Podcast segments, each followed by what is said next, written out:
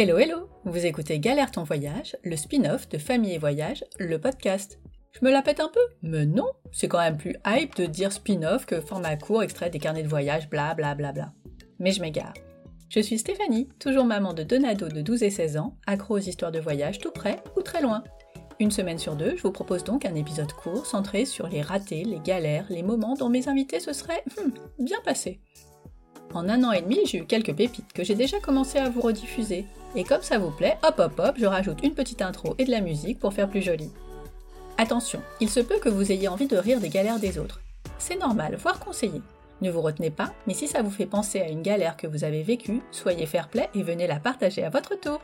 Je vous attends sur Instagram à famille et voyage avec un S underscore blog.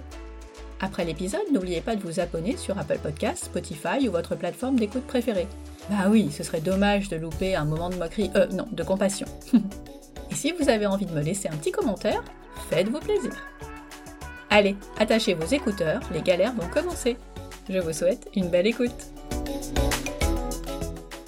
Tu nous en as raconté beaucoup, mais est-ce que en dehors du bateau, il y a une anecdote, un truc qui t'est arrivé euh, dont tu te serais bien passé lors de tes voyages? Ah bah plein. Hein. Là tout de suite, euh, après j'ai des carnets de voyage, il faudrait que je me replonge dedans, mais c'est vrai que là de non, si, après, si, il y a l'anecdote que je t'avais, que je ne t'ai jamais racontée, Ah, mais que tu as lue sur Instagram. C'était, c'est toujours lié au bateau. C'est pendant notre fameuse transatlantique, notre voile d'avant qui a pété et qui est tombé dans l'eau. mais oui. Voilà, ça, tu, Ah oui, ça, oui. tu me l'avais réclamé, cette petite histoire. Mais oui, mais n'hésite pas à la raconter. Voilà. Tout se passait bien. Écoute, on était à- ça faisait euh, une semaine qu'on était parti. On a mis à peu près deux semaines pour traverser l'Atlantique. Ça faisait une semaine qu'on était parti. On était pile à mi-chemin en nombre de, de milles nautiques.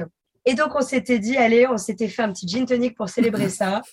Euh, on n'avait pas bu de la semaine, hein, parce que bon, en navigation, on évite quand même de picoler, on sait jamais. Mhm. On était tous de bonne humeur. Franck me dit, écoute, il y a la, la corde qui tient la voile d'avant, donc notre euh, code D, ça s'appelle, hein, le nom de la voile, c'est le code D. Et il me dit, écoute, la corde, elle est abîmée. Et puis je dis, écoute, normalement, le vent va tomber dans une heure ou deux.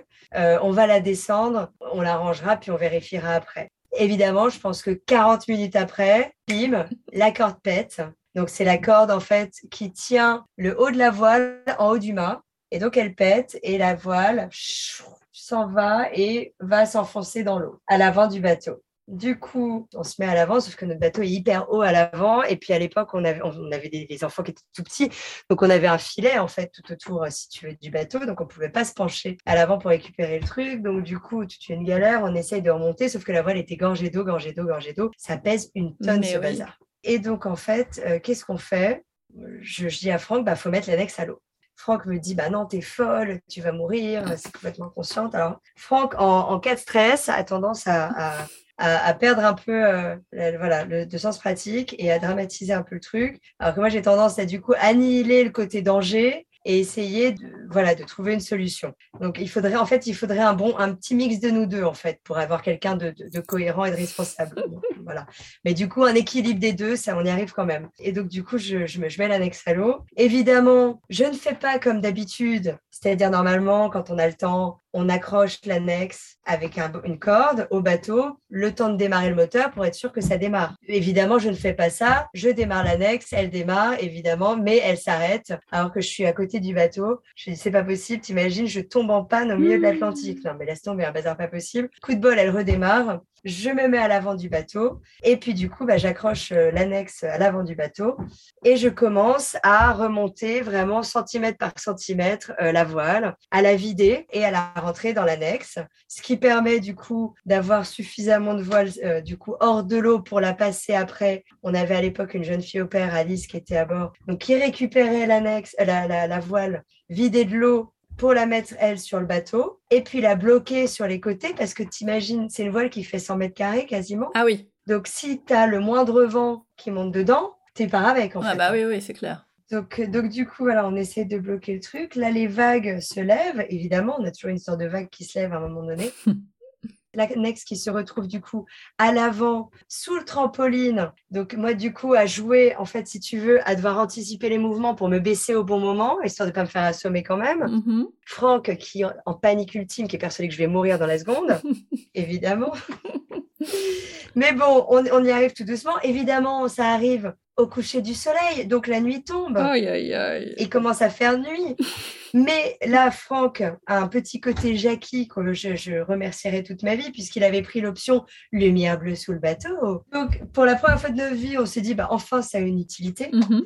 Et puis, du coup, effectivement, donc lumière bleue sous le bateau, ça nous permettait de voir où était la voile, euh, de la remonter. Et puis, bah, quand elle a été intégralement montée, on a décroché, du coup, la tâche qui était encore à l'avant. Et puis, on a pu, euh, on l'a, on l'a stockée, en fait, sous la table du carré derrière. Puis, bah, elle nous a encombrés pendant tout le reste de la traversée. Mais bon, on pouvait pas la dérouler, on pouvait pas la plier, on pouvait rien faire. Et elle vous a pas manqué en navigation?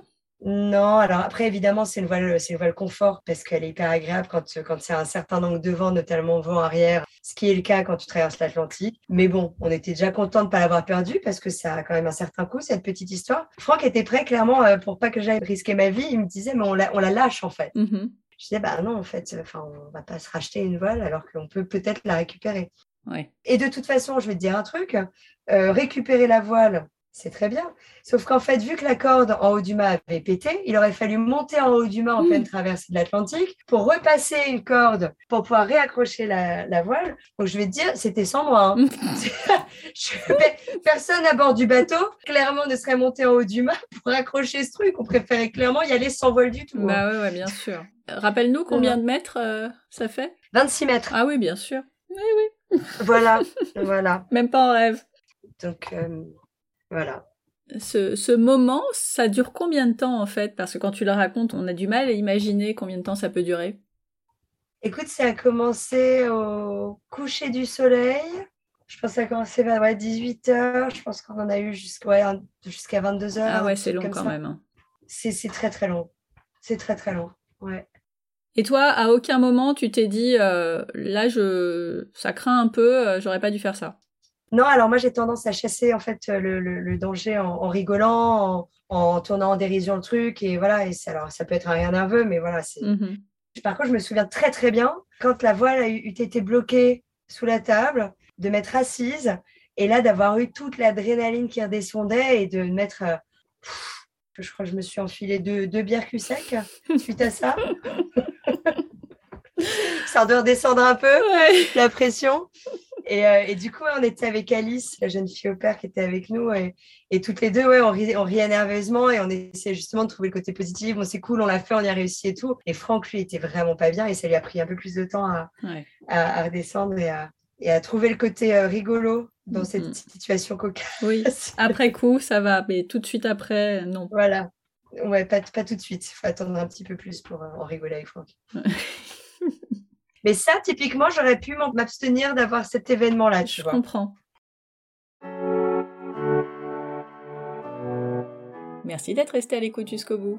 Si vous avez des questions, si vous voulez raconter une galère ou ouvrir vos carnets de voyage sur le podcast, on se retrouve sur le blog à famille et voyage avec un s.com ou sur Instagram à famille et voyage underscore blog. Underscore, vous savez, c'est le tiré du bas. Pour finir, vous le savez, j'ai besoin de vous pour faire connaître le podcast. Il n'y a pas 36 solutions. Partagez-le à des amoureux des voyages en famille.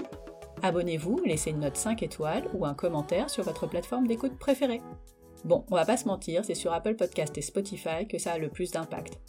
Quoi que vous préfériez, ça ne prend que quelques secondes, mais ça change tout. Alors je compte sur vous. On se retrouve la semaine prochaine pour un nouveau carnet de voyage et dans deux semaines pour une ou plusieurs galères. D'ici là, prenez soin de vous, inspirez-vous et créez-vous de chouettes souvenirs en famille.